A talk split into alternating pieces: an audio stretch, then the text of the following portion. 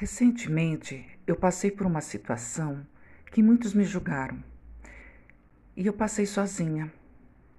Em vez de ficar procurando resposta, eu tentei me entender para chegar nas conclusões. É uma coisa de autoconhecimento que eu venho trabalhando comigo para me ajudar a pensar no que fazer depois. Eu descobri que eu sou a minha própria luz. Eu penso assim: é uma fase, vai passar. Ter esperança não faz a gente louco ou trouxa, faz a gente humano. Aqui está chovendo, o céu está escuro, mas eu estou feliz. Estou tomando a decisão de fazer uma coisa que normalmente eu não faço, que é abrir o microfone e falar. As escolhas são importantes. A gente tem que entender o que a gente quer e o que é inútil.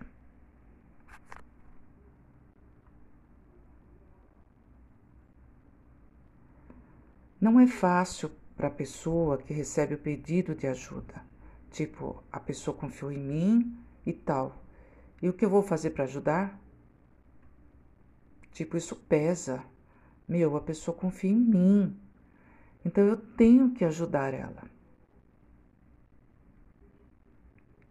Geralmente, se a pessoa busca ajuda com um amigo, é porque ela não encontrou ajuda em casa. E tipo, a gente sabe que às vezes a gente precisa até de uma ajuda profissional.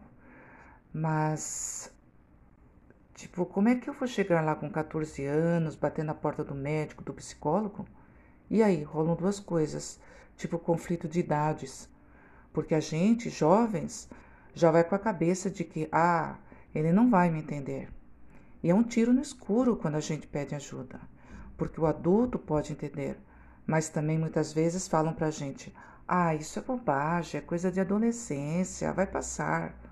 Ou manda a gente ir para a igreja e tal.